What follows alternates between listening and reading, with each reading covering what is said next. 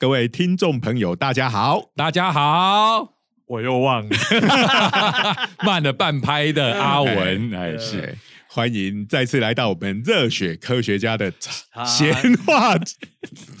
这架子是我们的施老师出锤了，我们欢迎再次来到我们热血科学家的闲话家常。节目。是的，这个同时做 podcast 又做 YouTube，然后一个长一个短哈。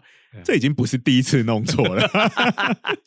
来，自我介绍一下，我是东海大学应用物理系的施启廷老师，我是中原大学物理系的许静林许老师，呃，我是中原大学物理系高崇文。哎，好，今天仍然 对不起，音效也慢半拍，慢半拍。我们是这个认知能力跟反应都已经变慢的老人。哎。在在我们这个录音的这一周呢，其实科学界发生了一件大事。哎，这个美国的能源部出来开记者会，说：“哇，我们这个核融合的反应有了突破性的发展啊！这个是首次输出能量大于输入能量。”嗯，然后这个做这个实验的是美国的这个国家点火哎设施实验室，就是。这个 National Ignition Facility 嘛，对不对？哎，那这个它叫点火这件事情，我就觉得非常有意思。我觉得这个名字取得帅哈。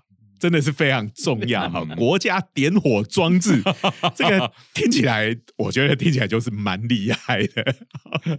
那另外那个做核融合叫托卡马克，就根本听不出是什么东西。那跟它有点像那个仿新器，听起来也超也是超微的。对对。那这个国家点火装置是什么呢？它就是用一百九十二道的这个超高能量的。超高功率的脉冲镭射，嗯，从四面八八方打在这个核融合的这个燃料，哎，应该就刀跟穿，刀跟穿，对，没错，它是变成一个圆柱，把它做成一个圆柱状，然后用镭射打在上面，嗯，哎，然后打上去，因为有就温度会瞬间提高嘛，然后这个很强的光线也有很大的压力，嗯，把从四面八方把它们。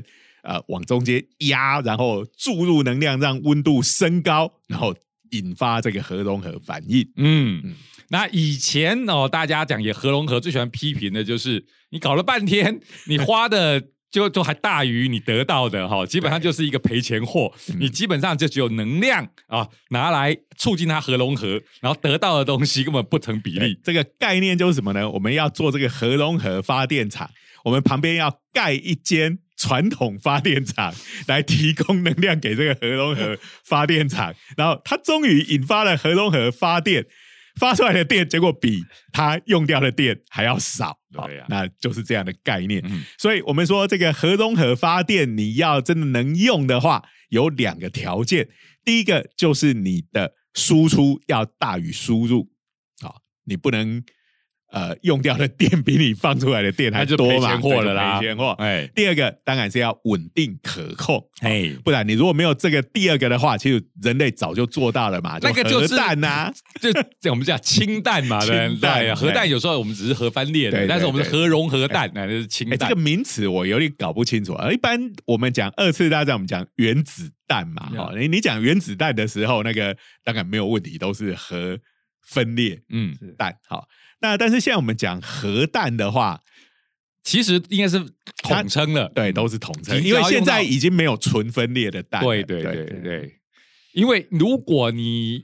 还是核分裂弹，你还是可以叫它核弹啊？对了，都不可以，都是核反应，对，都是，就好像现在的核电厂跟未来的核融合的电厂，都是也可以叫核电。那有些战术用的核弹，应该还是核分裂弹啊，因为它不用那么大的这个规模，不是到战略级的这种呃洲际飞弹用的，那应该就还是核分裂弹。不论如何，反正我们人类基本上就是只是。呃，拿来破坏性的武器上面用核融合用的很开心，但是要拿来变成有用的核呃能量的来源，哎呀，我们已经讲了大概这个支票大概已经开了几十年了，五十年五 没有，他的支票都一直是开五十年，只是这个支票都一直会延期这样子，就 是从我们念小学的时候，哇，看那种。小朋友在看的科学书都讲哦，五十年后就有核融合了，然后等到我们到了现在，还是讲五十年后，对啊对呀、所以这这样一次 永远的五十年。没错，所以这一次哇，这个新闻出来，好像大家都很兴奋嘛，说哇，我们终于有人造太阳了，是不是？我们阿文老师还说有有人开始募资了，是吧？是是是，我那个大学同学的这个群组里面说，哎，有人在募资的，是不是应该可以赶快来？投哦！对啊，然后这个我在怀疑美国能源部开这一个记者会，最主要就是哎耶诞节到了嘛，对不对？哈，所以这个耶诞气息可能以后要要多要点这个预算的时候也方便哈，让大家觉得我们有大进展的。开玩笑，请再给我钱吧，长老院，请再投钱给我们。我们这边长老院指的就是他们国会了哈，请国会再多给我们元。老院啦，美国，大老院美国就是现代的帝国嘛，呀对对？抱歉那元老院长老那个长老院听起来怎么有点地球教的味道？好好好，所以所以这个核融合这件事情很让大家兴奋。可是我们仔细一看这个新闻，就想要吐槽，就是其实以美国这个国这个刚才讲的这个国家点火哈，这个设施或者叫点火装置，其实这个都是一瞬间的，嗯它好像还是离这种持续运转还是有一段距离。嗯。阿伟，你不是说要吐槽吗？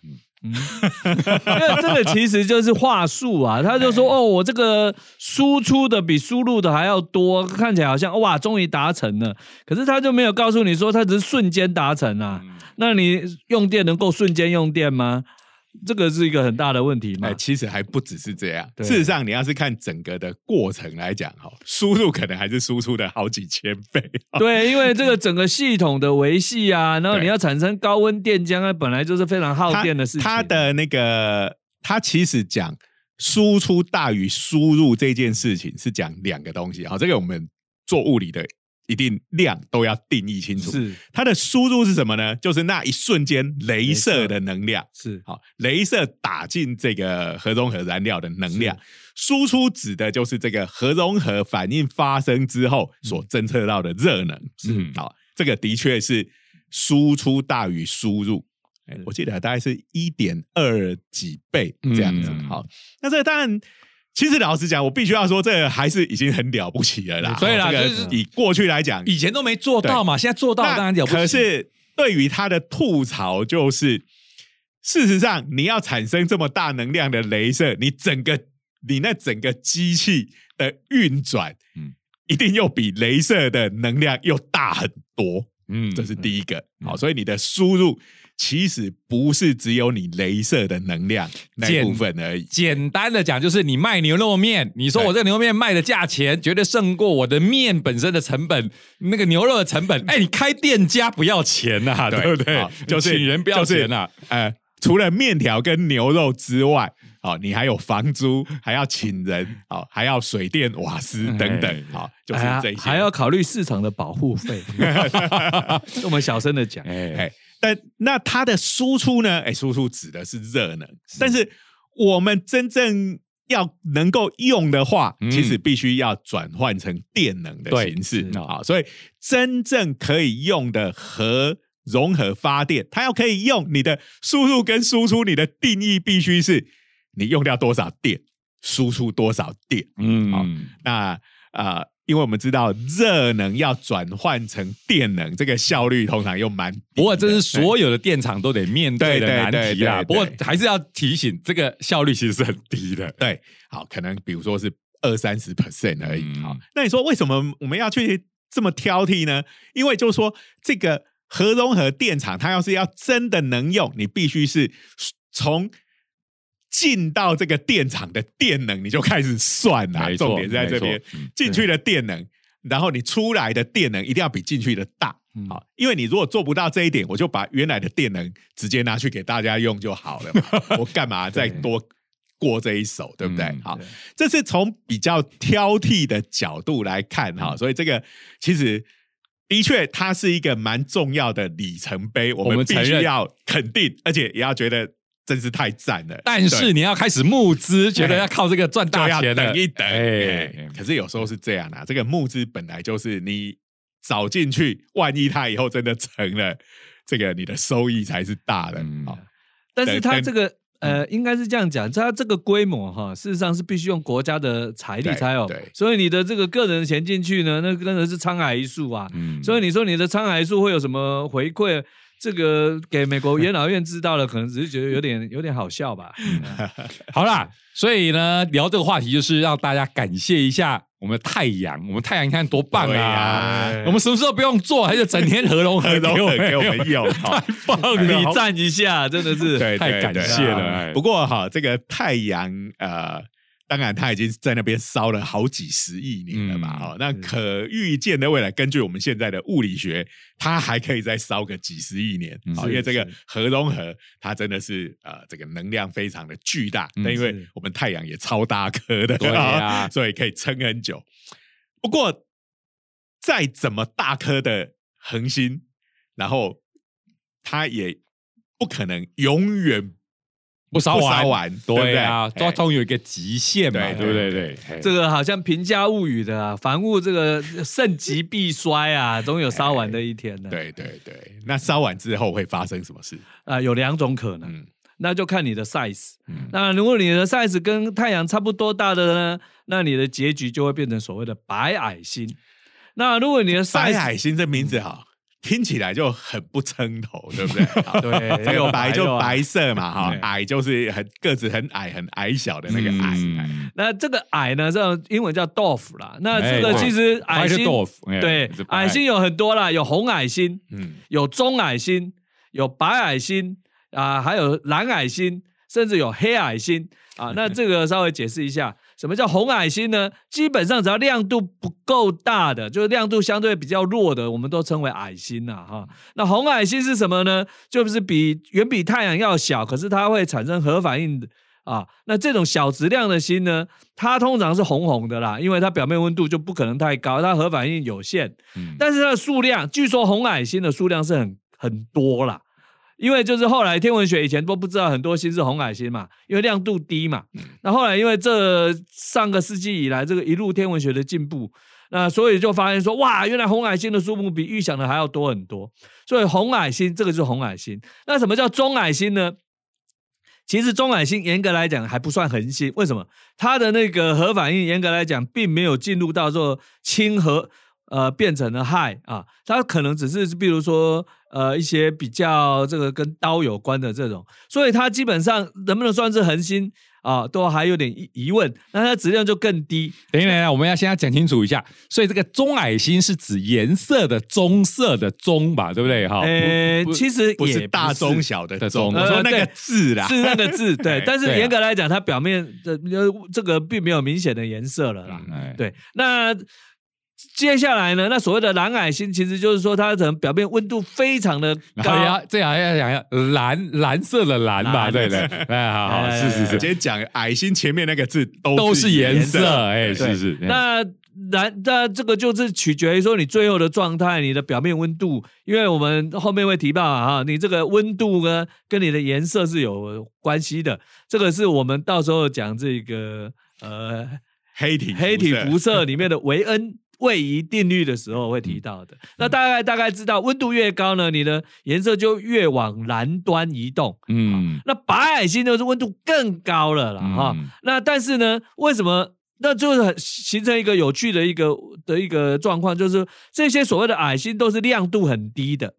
那为什么白矮星亮度很低，温度很高？温度很高不是照理说应该是这个亮度会很亮吗？很亮啊，对啊，啊，因为你我们看到的呢是整颗星的量的发出来的辐射，所以呢，你的亮度是跟你的这个半径是有关系的。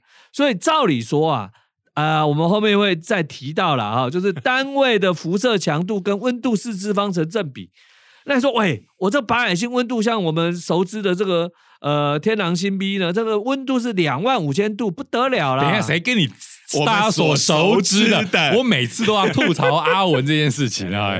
谁跟你熟知好，的啊？所以这就是今天我们要讲的主角终于登场，来来来来就是天狼星，天狼星天狼星。B，B，哎，天狼星的名字在超帅的嘛，所以在很多动漫画里头都会登场。哈利波特里头是不是也有？这个是那个谁啊？就主角哈利波特他的干爹，是不是？哎，对对对对就那个什么，阿兹卡班的囚犯，对呀哎，那一集的主角。所以天狼星就是帅的名字嘛，对不对？你想想看，如果我们把它取代成白矮星哦，那我的干爹白矮星，听起来就是一个逊咖的名字，所以名字很重要。哎，不过刚刚我们有讲到嗯，这个白矮星是像类似太阳这样子的恒星变过去的。是所以就是是太阳烧完了对以后，来，来，这个阿文呢讲一下这个过程是怎么回事。事实上哈，这个以太阳的来这种质量的标准来看哈，它其实过程还蛮复杂的啦。啊，那么请你简单啊讲。其实呢，在它变成白矮星之前呢，啊，它现在的状况就是基本上主要的过程就是把氢变成氦，嗯，那里面的温度很高，一直产生氦，那当然它外面的温度这就是核融合嘛，对核融合过程。对，那嗯整颗其实整个太阳的温度是一直在在升高的嘛，它内部升温度一直升高，但是它外面温度也逐渐升高嘛。那原先因为你这个要发生核融合，温度要够高嘛，所以呢，本来外面那一层也许本来没有核融合，随着你温度内部温度一直提升，它外面的温度也逐渐提升，所以慢慢越来越多的这个核融合会发生。嗯，但是呢，太阳的状况会变成说，当你最内部那些地方呢，氢都变成氦的时候呢，氦下一步要核融合成这个所谓的这个碳啊、氧啊这一类的东西，但是要更高的温度，所以就很尴尬啦，氢完不接啦，里面就一大堆氦，但是没有发生核融合，就外面有一圈呢，这个氢呢逐渐在核融合成氦。啊，那这个时候会慢慢形成一个危险的状态，它会怎么样呢？它会变成红巨星。那这个过程其实蛮复杂的，所以就是中间因为它的温度不够，它没有办法从氦变成这个更重的元素嘛，对。哈所以就会开始有点冷掉。对，嗯。中里面冷掉，啊，外面越来越热。嘛，对，所以它结构就会失去稳定，对那它会爆炸，然后，因为我们都小学就学过热胀冷缩嘛，对不对？嗯。那因为你热就是里面的这个物质运动速度都很快，是是。是大家都想往外跑，是所以它的外面就会膨胀，是是是，但是中间因为已经开始变冷了，是是是。哎。所以它的它就会发生一个，这个其实整个是一个蛮复杂的过程。对。那简单来讲，就是发生了所谓红巨星，嗯。就是它会突然太阳会到那个阶段的话膨胀，据据估算，它膨胀的大小会到达现在火星的位置，啊，所以我们地球就地球被拖下去，所以对再怎么样讲，我们常讲说地球的末日，无论如何那个就是地球的末日嘛，对，不对？应该那个时候就完了。嗯哎，那我们人家就赶快要这个搭着企业号溜了，啊 不到时候不溜，大概就真的是没命。所以移民火星也没有用，因为啊火星也被吃掉了。对，啊没错。哎，然后但但是呢，这个部分呢，它其实它会还会发生所谓的氦闪啊，因为就是说它内部的这个氦呢，到最后因为它的密度高到一种地步，它跟温度变得比较不敏感的，然后呃会反。这个过程太复杂，我们直接就快转了。它其实到后来呢，会还是最后还是达到了可以形成所谓的这个 three alpha 这个 dec 那个 process，就三个氦呢可以合成的这个温度，然后它就变成碳氧核。好，那这样一路下去呢，可是到最后的最后呢，它这个太阳核形成之后没有多久呢，它这个整个重力越来越重，然后它的这个呃，因为质量本身有限，它没有办法再产生更高的温度，它没有办法再产生下一个阶段的温度。好，那到最后会发生什么呢？到最后呢，会形成所谓行星状的呃星云，就是它的表面会开始就散失掉了。好，那这个散失掉，最后的最后呢，就剩下一个小小的核。哎，所以其实啊、这个以太阳这样子来讲，是它是没有所谓的超新星爆炸，它不会超新星它就是爆炸。它是一个比较缓和的过程，因为它不它质量不够大。这边也要讲一下，这个虽然很多听众朋友应该都有这个概念，就是所谓的超新星其实是星星要挂掉了。我们常个超老星，不虽是。虽然超新星这名字也是超帅的哦，而且名字叫 Nova，Nova，因 为 Supernova，Supernova 可以看到哈，你看很多这种流行文化里头，哇，某个新新的东西诞生了，就说哇超新星，然后就说它是个 Nova，我好像在哎称都用称赞的话，哇，就天文学来讲，你叫人家 supernova 就指它快挂，快快挂事实上是已经挂 已经挂了。好，挂的最后的光辉这样子的概念。所以其实是它的核心，因为慢慢冷掉，就往里面缩。啊，外面是因为还在核融合，就往外膨胀，对，然后外面变红，里面变黑，但是里面因为它因为重力的关系，继续往中间压缩压到一个程度，哎，它又可以把氦给点燃起来。对，，没错，啊，然后点燃起来就变成碳啊、氧啊，对。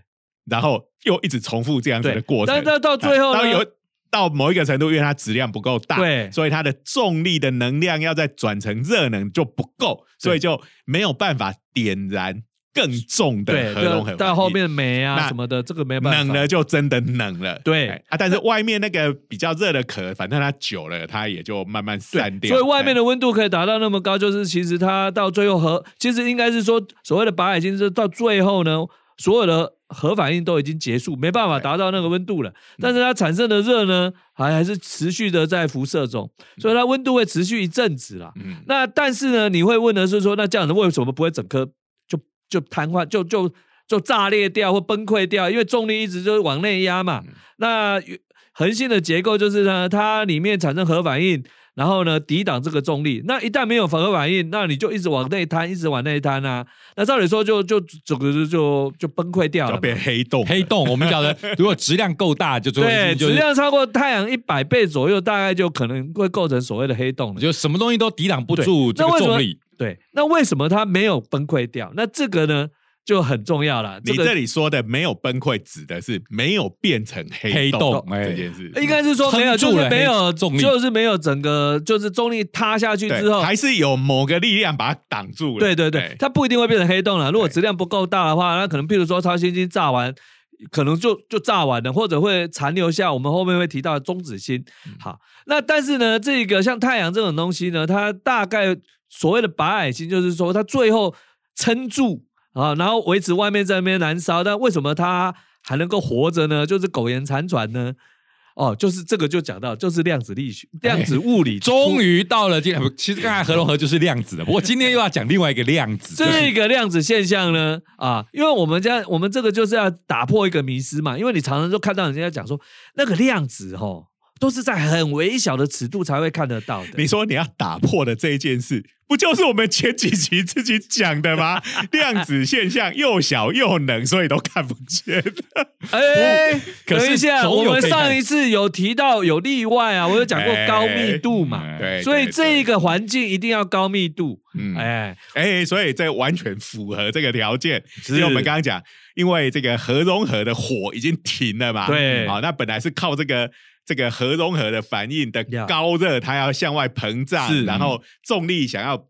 让大家又往里往里面收缩，刚好达到一个微妙的平衡嘛，是对不对？但是现在因为核融合已经烧完了，对所以就是那个膨胀的部分的力量减弱了，是所以就开始变成收缩，只剩下收缩的力。量。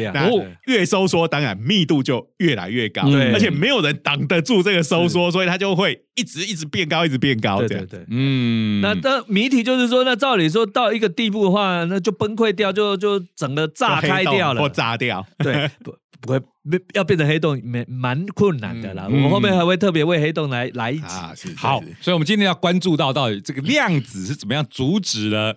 这个它重力的塌陷塌陷，我们太阳没有变成一个黑洞。虽然我晓得哦，听众朋友到现在可能想吐槽哈，我们刚才不是讲说这是到处可见的量子现象啊，这哪有可以看到？我也得等六十亿年左右，等到这个太阳挂掉，我才看得到不会啦，这个现象啊。天上星星那么多，你水啦你不用只看太阳啊，没错啦所以就是看天狼星 B 不就好？没错，其实我们今天天就要讲到了哦，太阳等不到，但是你可以看别的。可是这刚才讲到了，那到底是什么量子现象阻挡了它变成黑洞？它变现在就变成呃，从天狼星从一个很帅的名字变成一个很不帅的名字。其实应该讲是天狼星 B 啦，啊因为古代人看到那个天狼星亮亮的，那个不是白矮星呐。嗯啊，那天狼星 B 是一八六二年才发现的、嗯啊，那因为这个是望远镜不断在这进步才有办法。那这个刚好也跟我们之前讲的这些光谱学啊，差不多，哦差不多的时嗯间。对所以这个基本上呢，那事实上天狼星 B 发现后没有多久的，马上人家就去研究它的光谱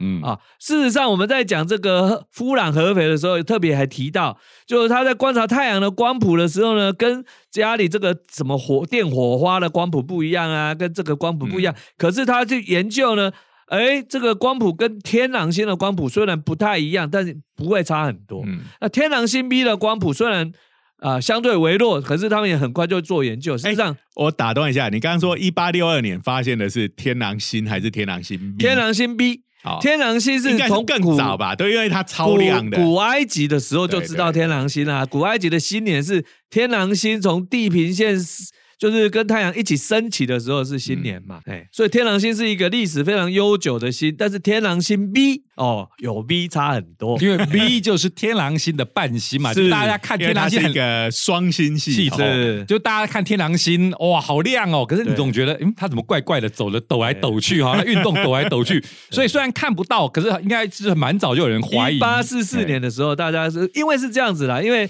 天狼星之所以会那么容易看得到，不是因为它真的很亮，嗯。比它亮的星所在多有，但是它很近，近水楼台先得月。哎。近看起来就会比较对，近看起来，因为亮度跟距离平方成反比嘛。因为我它应该是我们的夜空中，我们空中看到的，除了太阳、月亮，还有一些行星之外，恒星里头最亮的就是它。这就好像呢，林奈瑶虽然很美，但是因为日本距离台湾就有点远，但是你隔壁家的阿花，可能你就觉得她不错，但是因为她住的很近。等下我忍不住就要插嘴一下，我们这个为什么阿文老师是举林奈瑶？是因为新垣结衣嫁人了，所以你就要举林奈瑶。林奈瑶快嫁了我，先跟你讲。这个是谣言呐、对这个在网络上已经引起热议对，了。这个台湾的新闻都在扒，虽然我们但是日本的那个新闻闻没有人在讲啊。上面都没有人提他。对啊，我的 IG 里面都有在 follow 他、啊。日本的股市也没有崩跌，当上次新垣结衣结婚的时候也没怎样啊，人家的股票一样好好的。再再次验证了我们这个频道真是一个这个大叔频道，叫林爱瑶打到金粉起来。好好好好好，所以林雅瑶短暂还不会嫁人哈，所以回到刚才阿文刚刚的我讲，天狼星 B，那天狼星 B 呢，像白海星这么不亮的星呢，幸亏是够近呐、所以大家先猜说看得到，那你知道，只要你想看，你迟早会看到它的。哎，这个我有时候我们常常会看到那个其实不存在的东西，就是你期待会有嘛。不过天狼星 B 是真的存在真的有，它不是阿飘。对，那这个事实上它是第二颗被发现的白矮星呐、嗯。第一颗一个叫什么坡江座 A 四十，那不知道是谁啊。不知道是谁，名字不帅，你干嘛就是第三颗叫范马兰星呐、这个听起来也很奇怪。马兰范马兰，这个是人名呐、那其实早期就发现这三颗是白矮星，它的特征就是亮度低，但是温度高啊。那从光谱线测也可以读得出来。那这个就告诉你说它很小颗。那这么小颗呢？那为什么这么小颗的东西会存在呢？那就其实就是告诉各位说，它的存在的原理跟平常的恒星不一样。那它存在的原理就是所谓的简并。那这个简并啊，来来来，这个说文解字啊，呀简是那个简单的简简合并的并简并 degeneracy。那这个东西啊，它是什么东西的简并呢？这很重要，它是电子简并的力量所 hold 住的。你要先讲一下什么叫做简并。对，那简并的话呢，就是说呢，我们这个大自然所有的粒子啊，不是所谓的呃他的自旋啊、这个又很麻烦。大灾问就是它有一个有一个量子数了哈，它要么整数，要么半整数。那半整数的呢，我们叫它费米子。那为什么叫费米子呢？不是因为它很费，是因为费米狄拉克统计，它满足费米狄拉克统计。纪念了一个伟大的物理学家，叫做费米。对然后他就发现了像类似电子这一类的呃粒子，好，包括质子也是，中子也是，哎哎，这一类的粒子，反正就是组成了我们大部分的物质的这种粒子。那它们满足一种特定的定律。那其实我们通常会拿来讲，就是像不相容原理。对，好，就这些粒子对。不能两颗粒子放在同样的状态那。电子就是最有名的对费米子，哎对啊，所以我们有没有我们大家在记那个原子结构的时候，都说哦，你从一个原子，你要把有个原子核，然后你要把电子放进去的时候，就要从里面一直一颗一颗一颗放放，然后它每一层的那个可以允许的电子的数量也是有限的限的。对那你放完了就得放下一层，放完就下放下一层，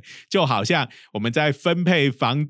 房间的时候，学生宿舍分配房间的时候，呃，这个一一个房间就是住几个人，哎。然后你就住完了，你就要放下一间下一，啊不能说全部塞在地下室。对对 我就还有一个更好的比喻，这个每个老师都会强烈感受到，就是上课的时候，你会发现学生一定是从最外面那一层开始做起，把它填满了才会填第二层。对对对，那只有那个迟到啦，或者是不是不知道什么原因特别晚来的，只好坐在老师的前面。哎，对，那这个就是这个一路往往这个前填的时候就有不相容原理嘛，对哦就是说啊，每个座位上只只能能坐一个学生，嗯哎，好，这个就是所谓的费米子费米子。的特性。费米子就是说你不可以让人都挤在一起，对。对。它是一啊另外一种种例子，它不是一个特别的例子对。啊，它是一类一种分类的对例子，好，那电子就是这一类的。嗯嗯。好，那当然呢，这个电子的密度大到一种地步的时候，平常电子的时候呢，它有一定的，我们后面会讲到它有一定的分布，所以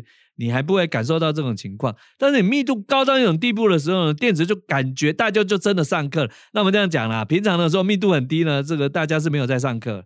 啊那上课的时候，大家都在这个教室里面，密度就变高了，你就开始只好跟大家抢座位了。那抢不到的人只好一直往前坐，对不对？所以这个时候，如果突然教室变小了，不得了，大家一定会抗议，对吧？嗯对不对啊？有的人就会没有位置坐了嘛，嗯啊，那所以呢，这个就变成是呢，当你的这个呃恒星呢密度高到一种地步的时候呢，电子就强烈的感受到彼此啊，嗯，那强烈感受到彼此，你知道这不是很愉快的事情，因为啊，基本上同性相斥啊，大家总是喜欢把你挤出去嘛，嗯对不对？好，所以呢，你这个时候呢，外面的重力要塌陷，要把你再往下挤的时候，你就爆了。啊，你就不高兴了啊！那这个时候，这个压力就抵掉了这个重力塌陷，就会形成一个独特的平衡。那特别重要的是呢，它这个现象呢，跟密度有关，但是跟温度相对来讲没有那么直接的关系啦。所以照理说，整个在算星体运行的时候，密度跟温度这两个都要算。可是，一旦变成白矮星以后呢，它这个简并的状态啊，跟温度来讲就相对来讲不敏感，所以它就可以一直维系住，一直维系住。那到最后，所以一般来讲呢，白矮星呢、它通常就几类，就是你看里面啊，如果里面是碳跟氧的，这个叫碳氧白矮星。那有的呢，甚至可以这个有的只到氦啊，那就是氦白矮星。那你就可以观察它的这个光谱线。对，嗯，那这个白矮星其实呢，我们后来随着天文学的发展哈、就发现哇，好多好多好多颗，那这个数量就非常的惊人了。对，嗯那我们刚才最前面也提到，还有一种可能叫黑矮星，那是什么呢？那就是白矮星呢，到最后连残存的热呢都啊散光了，都烧完了以后，它就黑掉了嘛。但是呢，嗯天文学家估算这个黑矮星呢，啊、的时间要变成黑矮星的时间呢，比宇宙的寿命还长，所以认为说我们应该是没看，是还不会看到黑矮星。嗯，对，那当然啦、这个呃，说不定天文学家算错了也不一定，我们不知道了。所以现在是真的还没看到，对，好，那黑还没打脸的意思。对，但我本来想说你讲完那一句，接下来就要讲打脸了，结果没有。呀，但是问题就是，如果说你完全都已经没有热热的那个骚动的时候呢，你坦白讲应该也看不到啊，对，它就暗掉了嘛，欧嘛嘛嘛。所以其实呢，这个现在大家常听到暗质量、暗质量，我我事实上是一直哎暗物质，嗯我就一直有一个疑问啊，说哎，其实哈，这个天文学里面呢那种啊亮度低的东西呢，其实还很多。啊，天文学家可能有什么神奇的大秘宝可以去估算，所以他们会认为说，哎呀，这个我们看到现象还不足以去解释、嗯啊，要不然身为一个呃核子物理学家，会觉得说，啊，最好就是我们知道的就可以解解释所有这个宇宙，这样是最好的不过的事情。你这句话的意思是说，你觉得哎，搞不好那些暗物质什么的，其实只不过就是我每次黑矮我每次听天文学演讲，都会问人家这个问题，人家都说不会，绝对不可能，已经估算过了，我都不好意思继续追问说啊你是怎么算的？哎，对，但是。对啦，他他一定有所本啊。那那个隔行如隔山，我们也不好意思说、啊、你这个会不会错了，对不对？人家一定会这个嗤之以鼻啊。所以呢，虽然身为核子物理学家，那面对天文学呢，我们还是很谦卑的接受他们的判断。对你就应该讲说，那你就拿出证据来给我看看 Document 长什么样子没？哎，哎他就会跟你讲说很难量测已经量很久了，对呀、对啊，没有，但是间接证据很多啊。是啊，但是啊各位知道，间接证据没有办法把人家抓去古城嘛，对不对？这个在推理小说也是经常发生是这样子的状况，就是说的那他们叫状况证据嘛。对没有找不到凶刀，这个大家总是对觉得不太过瘾是吧？好，所以刚刚讲到了我们的这个太阳，然后可能变成白矮星，然后天狼星 B 也是个白矮星，然后呢，哎，这所以我我问一下啊，刚刚你讲的各式各样的矮星呢，哎。是都是已经历经过像刚刚我们模拟太阳的这样子的过程以后有没有一生出来，因为它就比较小颗，那叫红矮星，红矮星是属于那一种，它它并不是有经过那个它不会变，因为它内部一开始形成密度不可能高到那么高，不会产生电子简并的效果了哎。哎哎。所以红矮星其实可以算是另外一类那是完全不一样的哎，完全不一样。就比如说我们的木星，如果再大颗一点，它再大个七十倍，成对，那但是它表面温度就相对低嘛，那因为它内内部的这个密度也低，它主要是表面温度不可能像白矮星那么高了，所以它叫红矮星嘛。就是红矮星有可能它是年轻的星星就对了。呃，它可能很，它寿命很长哦。哎事实上，这个我们就如果是主要是氢变成氦的这种星呢，我们都叫主序列星对 （main sequence）。那 main sequence 呢，很就是质量越大的寿命越短，质量越小的寿命越长。所以红矮星的寿命其实非常的长。寿命很长，所以我只是要讲说，它不是我们刚刚讲那种白矮星，指的是已经快要死掉的哦，不一样，已经是到它生命的末期了。是是是红矮星可能不是，是哎是。那红矮星就算到了生命末期，还是红矮星，还是它可它可以撑很久，哎因为它就是慢慢的烧，慢慢的烧，种它烧到熄火为止这。种慢慢的烧，感觉它就是一个失败的恒星的感觉，就对了，就是你也不能这样讲，人家是小店啊 就有一，种百年小铺啊，你怎么可以这样子说有一种人家呢？不完全燃烧的对啊感，觉。觉得超你不能说失败的，人家太阳超超赞的，对不对？哇，大家可以享受。这细水长流嘛，你知道像这个日本有些店的店铺都开两三百哎年啊、那这样说，我们太阳快死掉的时候，我们就搬去一个红矮星的附近。呃，生存条没有啊红矮，我们不能住在恒星上面，我们要住在附近的行星上面嘛。站啊，啊、这个红矮星的话，大概因为能量不够哈，所以我们人类这么花这么这么消耗我们人类要是可以搬了，我们早就去搬任何一个我们想要更。适合的地方。对啊，对啊，干嘛归一个这种闷骚的失败的想起来就不够爽快的。没错，不，但是白矮星还有一个很特别的地方啦，它其实质量是有上限的，也就是说呢，不是所有星都有办法变成白矮星。你如果太重了，像大胖子呢，你可能就最后没有变成变成白矮星，你只有两种可能，一种就是变成就会超新星爆炸掉，还有一种就变成黑洞。对，所以能够变成白矮星已经是不幸中的大幸了。那这个上限叫做钱德塞卡上限，钱钱德斯卡，这是一个印度科学家的名字。对，那这个印度科学家很厉害啊，他年轻的时候去英国留学，在剑在去剑桥留学的这个呃，从印度到剑桥，他不是坐飞机，那时候没有飞机嘛，一九三零年代他坐船，他的船上呢。啊，没有电视可以看，所以他就把这个结果给算出来。这个故事我听过，对可见哈，这个物理学家百般无聊的时候哈，就是他创造力最旺盛的时候。但是所以应该都把我们丢到一个荒岛上面，没有网络但。是这个故事没有那么平顺啊，因为他后来去剑剑桥呢，那个白矮星这个名字就是爱丁顿，这个是一个大天文学家哦取的。可是他提出这个强大斯卡上线之后呢，就遭到这爱丁顿的这个冷嘲热讽，所以让大家很受伤。因为爱丁顿在当时可以说是天王级的爱丁顿是不是就是率领这个日史观察的没错就是这个爱丁顿证明了就是广义相对论没错没错重力透镜的那个爱丁顿。嗯那爱丁顿呢？但是爱丁顿人生的污点就是在这个啊开会的时候呢，啊对这个强达斯卡呢冷嘲热讽这件事情呢，到后来被人家评判说他有种族歧视的嫌疑啦。嗯，哎呀，那但是当然，强达斯卡后来在英国就待不下去，就去芝加哥嘛。嗯那他后来终于在一九八三年还是拿到诺贝尔诺贝尔奖。嗯对，距离他写出这个强达斯卡上线已经是已经是五十年了。嗯啊，那你知道有的人研究做了，他像他的叔叔叫拉曼嗯啊，拉曼发现拉曼效应没几年就就得奖了，那他撑了五十年啊不。过这个这样，因为拉曼这个东西拿来做实验很好用啊是，那大家都因为一大堆人在用，然后都发现。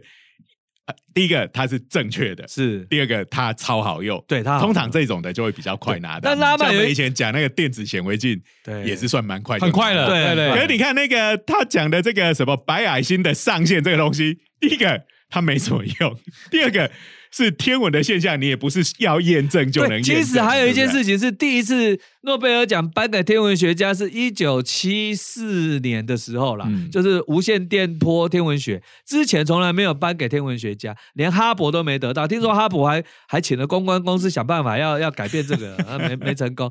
那所以强钱德钱德赛卡呢，其实他的成就很多啦，所以也不是只有钱德赛卡上线让他得奖的。嗯，那我的书房里面就有他写的这个黑洞的数学理论。嗯哇，满满的数学式啊，这看了让人家热血沸腾。那个时代是没有果电脑的时这个，阿文的反应跟一般人都不一样，看到公式就会热血沸腾。没错啊，这个很厉害哎、那个时候没有电子计算机，它所有东西都是微分方程式哎、满满的微分方程式啊，看了真的是眼花缭乱，想说哇，这个人真的是不得了啊。对，嗯那所以强达那强达赛考，但是强的这个强的赛卡上线，其实它有很奇怪的一个白矮星，还有一个很奇怪的现象，是越重的白矮星越小颗，嗯，它的半径跟质量的三分之一次方成反比。这个是不是可以这样理解？因为越重的话，重力的效应就越强嘛，就让它是继续往收缩的那一边。是嗯对。那所以这个也很有趣，就为什么它会有上限？就是你可以想象，当 r 等于零的时候呢，嗯那就是它的上限，没错。嗯，对，所以它这个跟我们平常的这个观点是完全不一样。你当然说越越大颗的越大颗，当然质量越高嘛。但是但是你假设质量是你的密度是固定的，所以它这个就等于是告诉你，当你残存的这一个呃简并物质呢越多的时候，它其实密度越高啦。嗯，嗯，对。那这个我在上天文学导论的时候呢，一定会讲。虽然那个时候学生已经到了学期中到末了啊，嗯。啊，大家都一副那种、啊 有陷入已经陷入到阿飘，哎，陷入永永恒恒的的黑暗之中。对啊。对对对，好，刚才讲到了量子效应哦，让这个白矮星这个会正是变成这样的状况。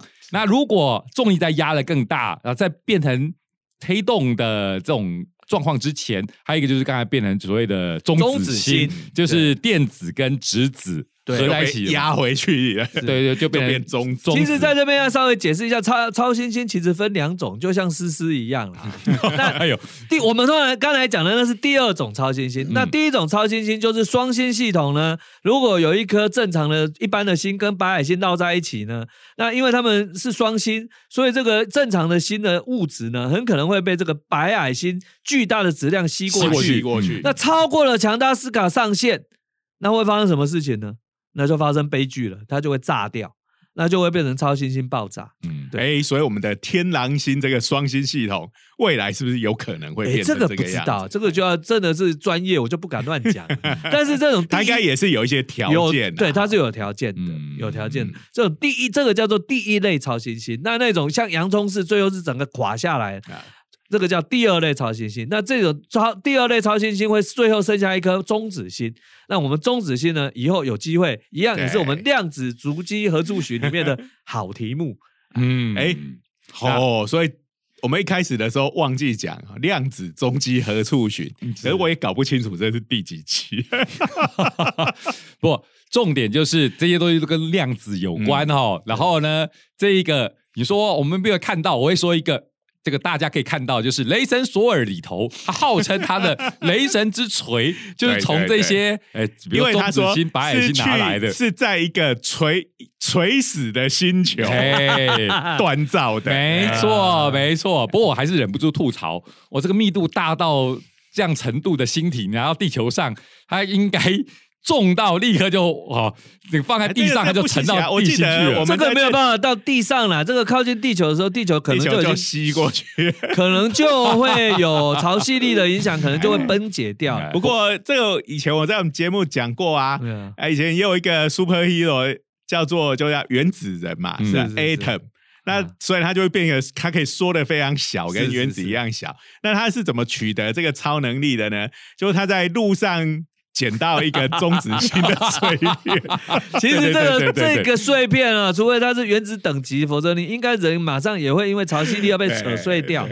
那如果是原子等级的话呢，这个其实这个倒是有趣的一个问题啦，就是这种超密度产生出来的 dust 啊，到底对周遭星体会产生怎么样子的危害？嗯因为它密度实在太高了嘛，所以就算是非常微小的碎片，其实都是相当可怕的东西。因为它还是有可能把附近的东西对对吸过去，对对对要越吃越大，越吃越大，哎对呀，嗯好，啦，今天时间也差不多了，嗯，嗯那我们的量子足迹何处寻？今天的节目就到这边哈。是的那我们还是一样要感谢国科会哎的热情赞赞助哎有温度的 赞助，有温度的赞助。哎。好，那也欢迎各位要记得订阅我们的 YouTube 频道嗯“热血科学家的长话短说”，好，按赞分享开启小小铃铛那也欢迎各位下周同同一时间继续收听我们的热热血科学学家的闲话家常，拜拜